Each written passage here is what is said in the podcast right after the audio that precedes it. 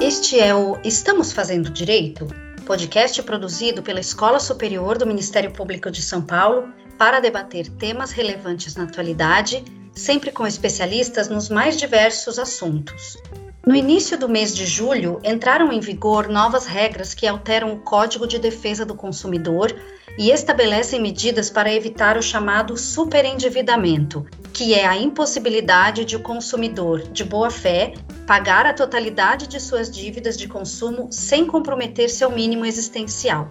A Lei número 14.181 de 2021 aumenta a proteção de quem tem muitas dívidas e não consegue pagá-las condições mais justas de negociação para quem contrata o crédito, maior transparência, suporte ao consumidor e mais educação financeira são algumas das novidades trazidas pela nova norma.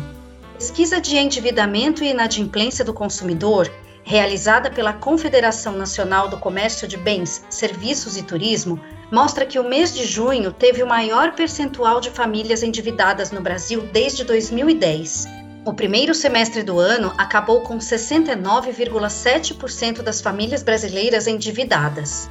Nos casos mais graves, as dívidas superam o patrimônio do devedor e a chance de que sejam quitadas sem comprometer sua sobrevivência é praticamente inexistente. A nova lei chega no momento em que o orçamento das famílias tem sido comprometido, seja por aumento da inflação, seja pelo valor reduzido do auxílio emergencial concedido durante a pandemia. Quais as principais mudanças trazidas pela nova lei? Como fica a atuação do sistema de justiça na defesa do consumidor superendividado? Qual a importância da educação financeira? Para responder essas e outras perguntas, participam deste programa Vidal Serrano Nunes Júnior, procurador de justiça do MPSP, e Ricardo Pereira Júnior, juiz de direito do TJSP. Respeitando o distanciamento social, a gravação foi realizada remotamente. E aí, estamos fazendo direito?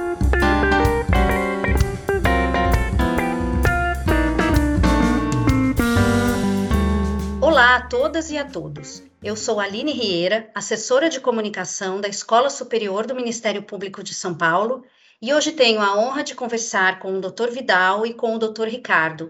Muito obrigada pela participação de vocês. Doutor Vidal, para começarmos nossa conversa, quais as mudanças mais significativas trazidas pela lei do superendividamento em relação à manutenção da dignidade do cidadão endividado? Bom, Aline, boa tarde a todos. É um prazer muito grande estar aqui, compartilhando esse momento com você e com o Ricardo Pereira Júnior, também ilustre magistrado, enfim, que também é estudioso do tema. Esse projeto de lei, ele foi, na verdade, quer dizer, fruto de uma elaboração bastante cuidadosa e minuciosa de uma comissão de juristas presidida pelo ministro Herman Benjamin, né? Foi uma elaboração bastante antiga, né? E a ideia fundamental dele, quer dizer, foi de que, em primeiro lugar, né, trabalhar com a noção de boa-fé. Então, a questão da boa-fé está colocada de maneira clara para as duas partes, vamos dizer assim. O segundo ponto foi a preservação do mínimo existencial. O conceito de mínimo existencial é um conceito bastante antigo né, vem lá da década de 70, oriundo da Alemanha, né, do Tribunal Constitucional Federal da Alemanha. E o mínimo existencial, na verdade, supõe-se, é aquilo que a pessoa precisa para ter um padrão mínimo de vida, vamos dizer assim, né? questão do acesso à saúde, à educação, à alimentação adequada e outros mais. E aí, o que se construiu aqui foi que o superendividamento não poderia gerar prejuízos a esse mínimo existencial. E se houver, ele criou, essa legislação criou mecanismos né, é, de composição é, em primeiro lugar, mediante, vamos dizer assim, uma intervenção mediadora. Se não for bem sucedida essa intervenção mediadora, o judiciário pode aí lançar um plano, vamos dizer assim, um prazo de até cinco anos, preservado esse mínimo existencial, e obrigar as partes a aceitar aquilo que foi definido como adequado naquela situação concreta. Acho que é isso o mais importante.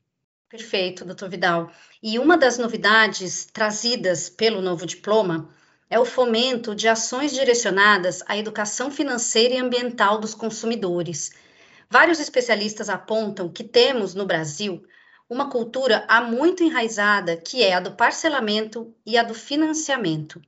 Doutor Ricardo, como mudar essa relação dos brasileiros com o dinheiro?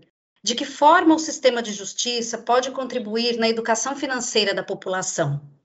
Boa tarde, Aline. Boa tarde, doutor Vidal. Agradeço aqui uh, ao Ministério Público, Escola Superior do Ministério Público, o convite de vir conversar com vocês a respeito desse importante projeto de lei. Eu sou juiz coordenador do Sejusc Central e nós já trabalhamos há algum tempo com o tratamento do superendividado em parceria com o PROCON, e nós verificamos que o superendividamento é um fenômeno que tem uh, raízes tanto culturais como também uh, raízes educacionais, uh, que deita também raízes eh, sobre uma situação pessoal que, que envolve ou crise familiar ou crise financeira. Mas a grande ideia aqui é justamente trabalhar as causas do superendividamento. Quando a gente trabalha com conciliação de uma maneira geral, a gente trabalha a ideia aqui de reestruturação da pessoa que está numa situação de conflito para que ela consiga superar essa situação do conflito é, de uma maneira pedagógica. E isso altera até a forma de funcionamento tradicional do Poder Judiciário, que a gente sempre trabalha com aplicação de sanção, processo, demonstração, prova, mas quando a gente trabalha com conciliação, mediação, não. O nosso objetivo é permitir que a pessoa se autoanalise, verifique a situação em que ela se encontra, a situação que, que a leva a um conflito, e aqui no nosso caso, um conflito com uma instituição financeira, e ela não volte a repetir os mesmos erros do passado. Então, quando trabalhamos com conciliação, mediação, a grande ideia que nós temos é justamente ter um viés educacional e reflexivo, para que a pessoa então saia não somente com o seu problema superado, mas que ela tenha uma experiência pedagógica acerca de como ela não deve se envolver em, programa, em problemas similares doravante. E justamente na esteira desse pensamento de trabalho que a conciliação nos traz, nós celebramos essa parceria com o Sejusc e o Procon. E o que nós fazemos lá? Nossa metodologia de trabalho é justamente acolher esse superendividado que está numa situação de hiperexposição, que está comprometendo, sim, como foi muito bem dito pelo Dr. Vidal, a sua própria subsistência em razão da contração de excesso de dívidas e, num primeiro momento, nós trabalhamos essa pessoa tanto do lado psicológico como do lado financeiro. Essa pessoa faz um curso para reestruturação econômica, então o que ela vai aprender? Aprender o quanto ela tem de disponibilidades econômicas, o quanto ela recebe, o quanto ela pode limitar de gastos. Tenta-se, a gente tenta pelo menos passar a ideia de que eh, ela não deve sucumbir às tentações do endividamento fácil, da oferta de crédito na boca do caixa, do telemarketing que às vezes liga ofertando um crédito, deve fugir desse tipo de armadilha, deve fugir justamente de gastos parcelados que no final vão se acumulando e acabam comprometendo sim o sustento desse super endividado, para depois, no segundo momento, a pessoa sabendo lidar tanto com suas emoções como também com a sua planilha financeira, aí sim ela ser encaminhada para a negociação com os credores. Né? Então a nossa preocupação dentro do sistema de justiça justiça é uma preocupação pedagógica. A gente vai armar esse superendividado de conhecimentos de si próprio e conhecimentos econômicos, uma educação econômica, para que depois então ele possa se engajar nas negociações coletivas com os seus credores. Né? E é uma nova metodologia de trabalho dentro do Poder Judiciário, sim.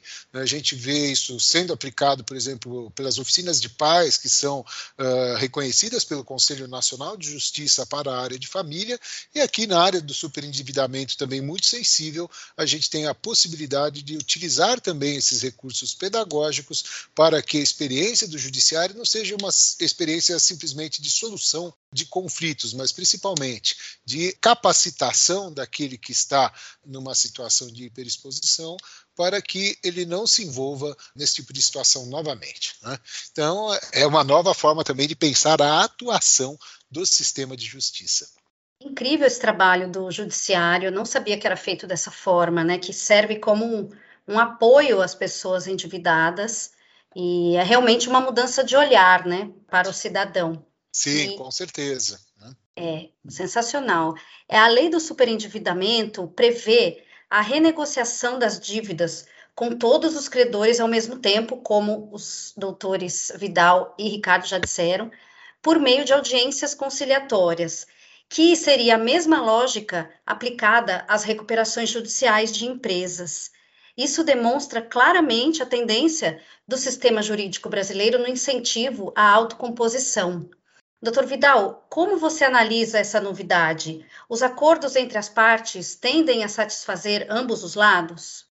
É, me parece que sim, quer dizer, né, a questão da autocomposição, ela já tinha sido inaugurada no próprio Código de Defesa do Consumidor em 1990, quando se colocou, quer dizer, que havendo eventual vício no produto ou no serviço, o primeiro passo que o consumidor teria que dar seria o de procurar a autocomposição como requisito, inclusive, para a constituição da sua prerrogativa subjetiva do seu direito.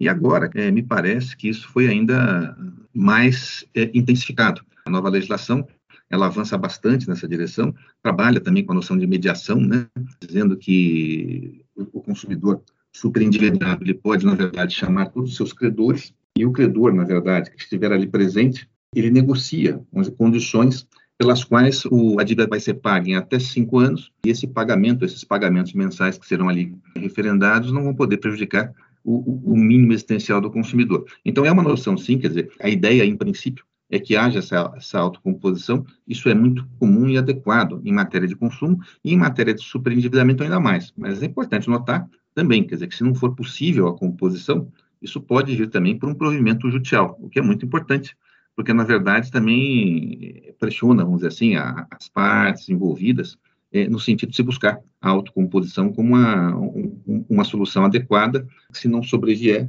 na verdade, ela vai vir de uma outra maneira, quer dizer, vai vir com apontamentos judiciais sobre como aquele plano de pagamento tem que ser feito.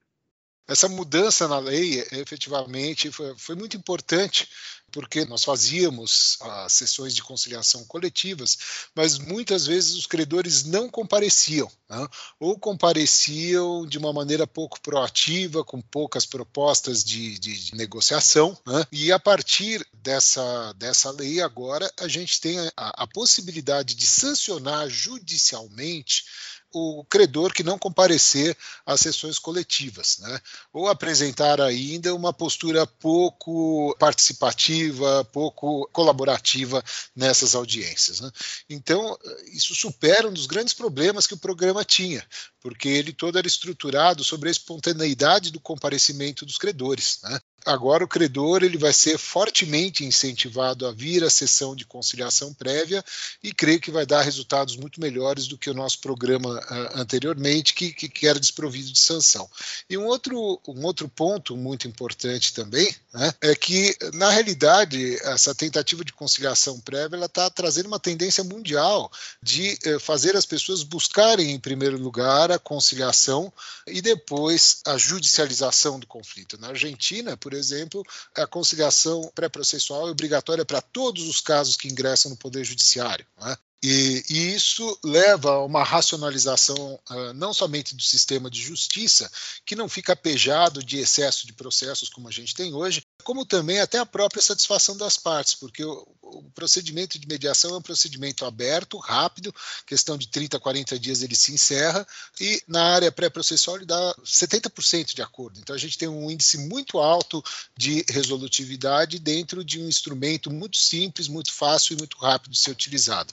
E por conta disso, então, houve esse escalonamento da negociação pré-processual e residualmente a decisão judicial, a judicialização que vai impor a esse credor recalcitrante que não compareceu à sessão inicial a penalidade de receber o seu crédito somente com correção monetária e depois dos outros credores em eventual plano de recuperação. Então, assim, é, a modificação vinda na lei é muito interessante, né? E eu creio que a gente vai conseguir atender com muito mais propriedade o superendividado através da utilização desses instrumentos legais. Perfeito. E a, a pandemia da Covid-19 deixou milhões de famílias sem renda ou com redução de ganhos, e há atualmente 14,76 milhões de pessoas desempregadas no país. A lei do superendividamento entra em vigor nesse cenário. Doutor Ricardo, qual a importância do direito do consumidor dentro do rol dos direitos sociais?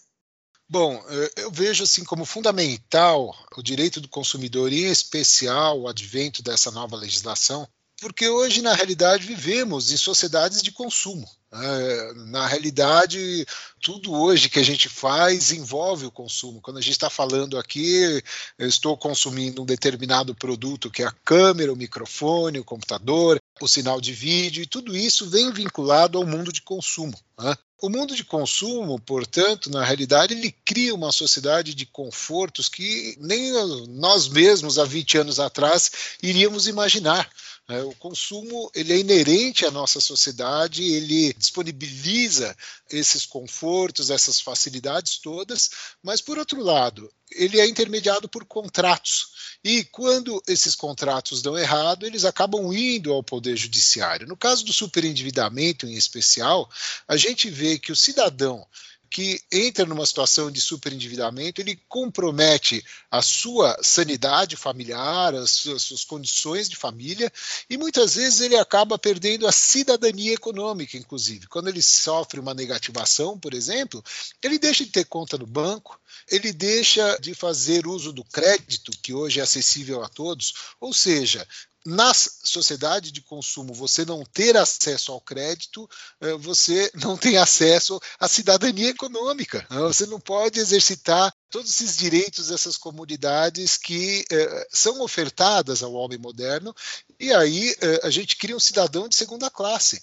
um cidadão que eh, não pode fazer uso da internet, não pode receber eh, pagamentos através do Pixel, por exemplo, através de depósito em banco, não pode movimentar suas contas. Então, eh, eu vejo sim que eh, o direito do consumidor agora está equipado para tratar essa questão do superendividado com a ferramenta mais adequada. E faço notar, a gente vê no centro de conciliação nosso, a gente tinha muita renegociação né, de contrato bancário. Né? Então, se o que nosso é um hospital da relação consumerista, em especial os bancos, os fornecedores de serviços, por outro lado, esse programa do superendividado é UTI.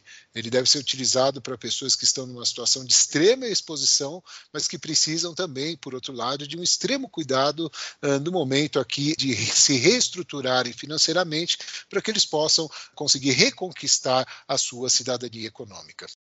Em relação à oferta de crédito, a lei do superendividamento veda o acesso ao consumidor para contratar o fornecimento do produto além de proibir a indicação que a operação de crédito poderá ser realizada sem consulta a serviços de proteção ao crédito ou sem avaliação da situação financeira do consumidor. Doutor Vidal, de que forma o Ministério Público atua na fiscalização dos serviços prestados pelas instituições financeiras? Como deve proceder quem se sentir lesado?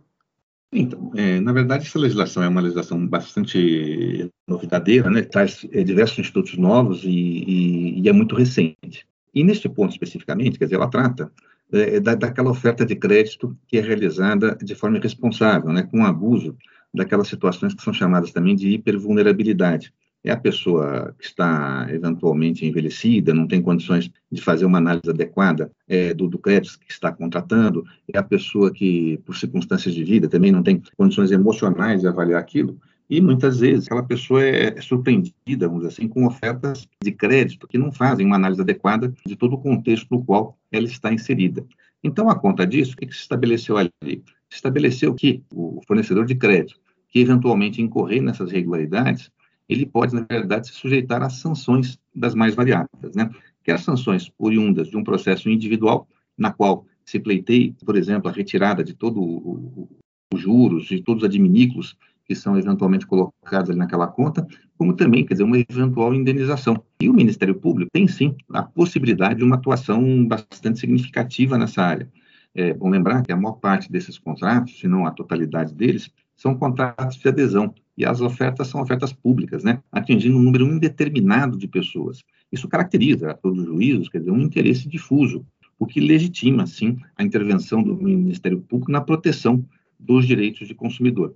É, me parece que essa legislação recentemente aprovada, ela é, sim, uma, uma, legislação não só muito importante, como ela veio aparelhar de maneira mais adequada as instituições públicas para combater eventuais irregularidades é, nesse mercado, e, enfim, é um mercado que, de certo modo, sempre ficou assim, é, rebelde, vamos dizer assim, às previsões do Código de Defesa do Consumidor. E, já houve, inclusive, tentativa né, do sistema financeiro de se escoimar das previsões do Código, pelo ajustamento de uma ação direta de inconstitucionalidade, depois julgada improcedente, enfim. E agora não. Nos parece que essa legislação foi muito oportuna, trazendo aí um equipamento novo para que as instituições públicas, incluindo aí o Ministério Público, possam agir é, na proteção das pessoas mais vulneráveis. Perfeito. E prevenir o endividamento e evitar a exclusão do indivíduo do mercado são ações que beneficiam tanto o consumidor quanto a própria economia como um todo. Doutor Ricardo, após essa recente mudança legislativa, como você analisa as políticas públicas voltadas à proteção do consumidor? Elas são suficientes? Há algo que ainda falta ser feito?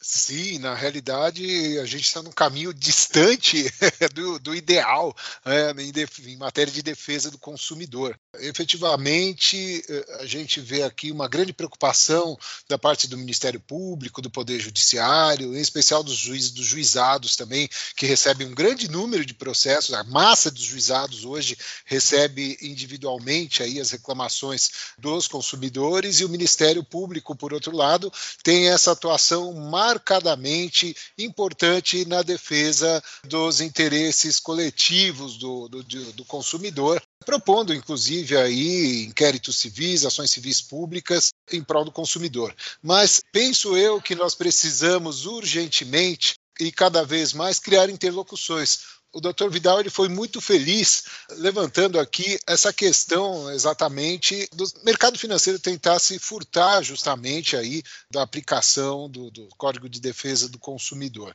Penso eu assim que isso é um fato sem sombra de dúvida e penso eu que talvez fosse muito interessante a gente trabalhar não somente como já coloquei com o judiciário tradicional que fica dando sentenças, seja ações civis públicas, seja controlando a violação violação de direito dos consumidores atomisticamente através de ações dos juizados, ações cíveis, mas também a gente articular com órgãos administrativos, em especial Banco Central, colocação aqui de certos limites de contratação de crédito, eh, em especial esses também muito bem levantados pelo Dr. Vidal. O sujeito vai à boca do caixa ou então recebe aí uma proposta diretamente no banco. Em suma, coibir a oferta de crédito irresponsável. Né?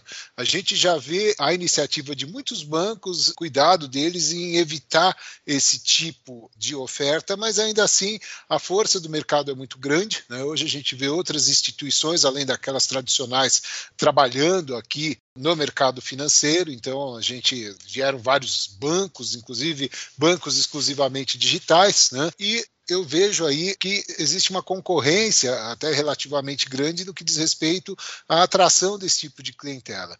Por isso, penso eu que, que a regulação administrativa também ela deveria ser chamada para coadjuvar com o sistema jurídico e concretizar de uma forma mais efetiva ainda esses eh, direitos do consumidor, essa, esse sistema protetivo do consumidor. Então, o meu sonho de consumo, tirando aí a, a piadinha, né, assim, é, era justamente a gente ver uma união né, entre essas instituições todas, tanto o Poder Executivo como o Poder Judiciário, principalmente, no sentido aí de a gente organizar um certo cuidado né, no trato com os, o consumidor. Né? Assim, soube que, que, por exemplo, na Europa era assim, as pessoas tinham muita facilidade de crédito e o próprio sistema financeiro europeu se preocupou, por exemplo, em, ao invés de fornecer o crédito para o cliente na boca do caixa, exigir do cliente que ele vá ao banco uh, e que ele seja informado pelo gerente acerca das responsabilidades e consequências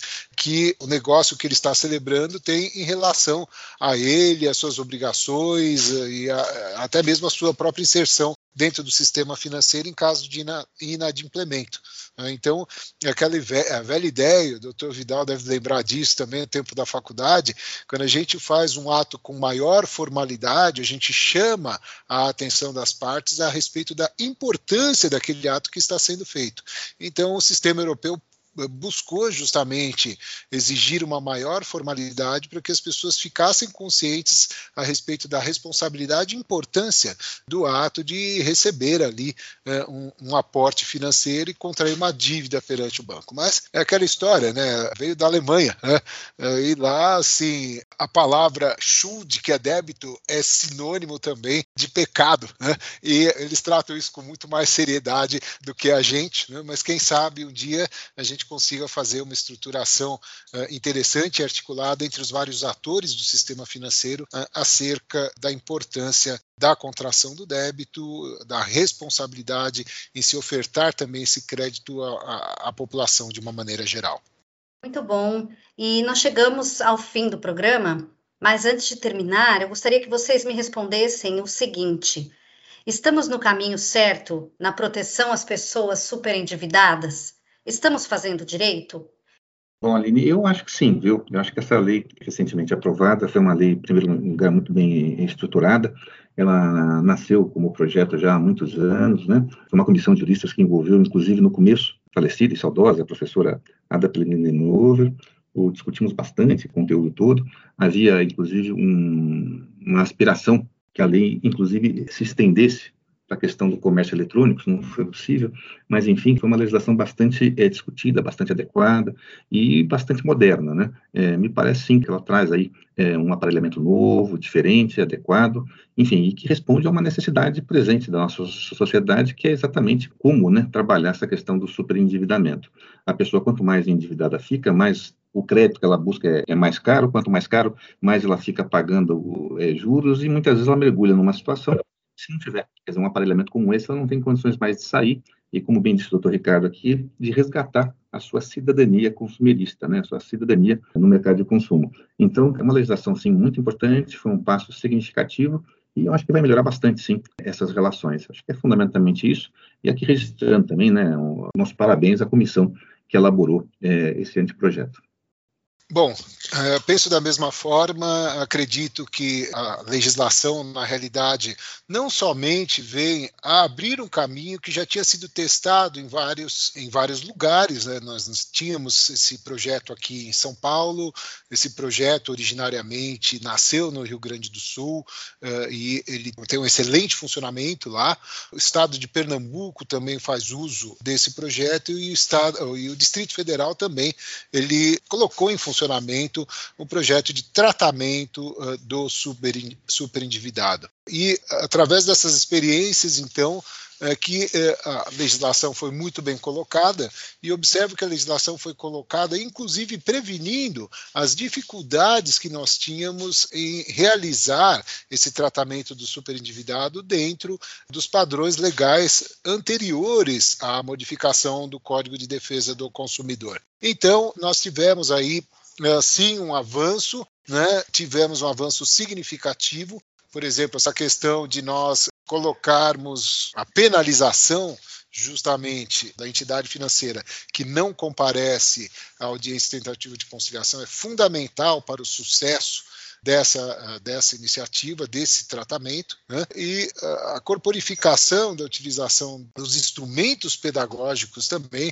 é essencial também dentro de uma nova visão até mesmo não somente do direito do consumidor, mas do próprio poder judiciário, que busca aí a reestruturação da pessoa que está numa situação de conflito de uma maneira geral, para que a experiência do judiciário seja uma experiência pedagógica, uma experiência construtiva, não seja simplesmente um ato decisional que vá deferir ou indeferir algo em favor de alguém, mas principalmente para que a pessoa participe ativamente da construção, da solução dos seus problemas e entenda uh, retroativamente, uh, retrospectivamente, o porquê que ela errou e, por conta desse juízo de valor, de olhar o passado, ela consiga construir um futuro em que ela se cerque dos cuidados necessários para que não se envolva dos mesmos problemas. E daí a nota educacional forte da nova lei, uh, que, na realidade, deve inspirar todo o Poder Judiciário em repensar muitas vezes a sua atividade e convidar as partes aí a um exercício de raciocínio, de aprendizagem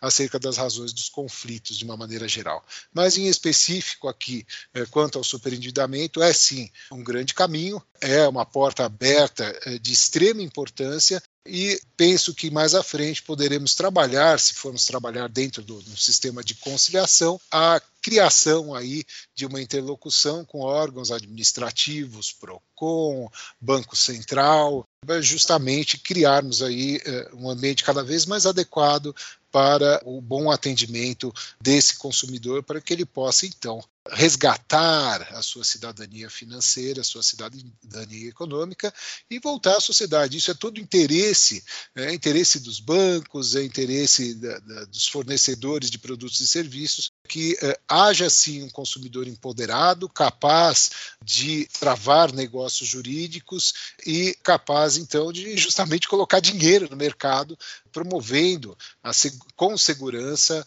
o crescimento da economia e permitindo aí é, que as pessoas tenham mais confiança no momento de travar os seus negócios. Então, gente, é isso. Assim, é, são essas as minhas ponderações. Doutor Vidal e doutor Ricardo, agradeço muito a participação de vocês. E aos nossos ouvintes, muito obrigada pela audiência. Sigam nossa programação no site e nas redes sociais da escola e até o próximo. Estamos fazendo direito?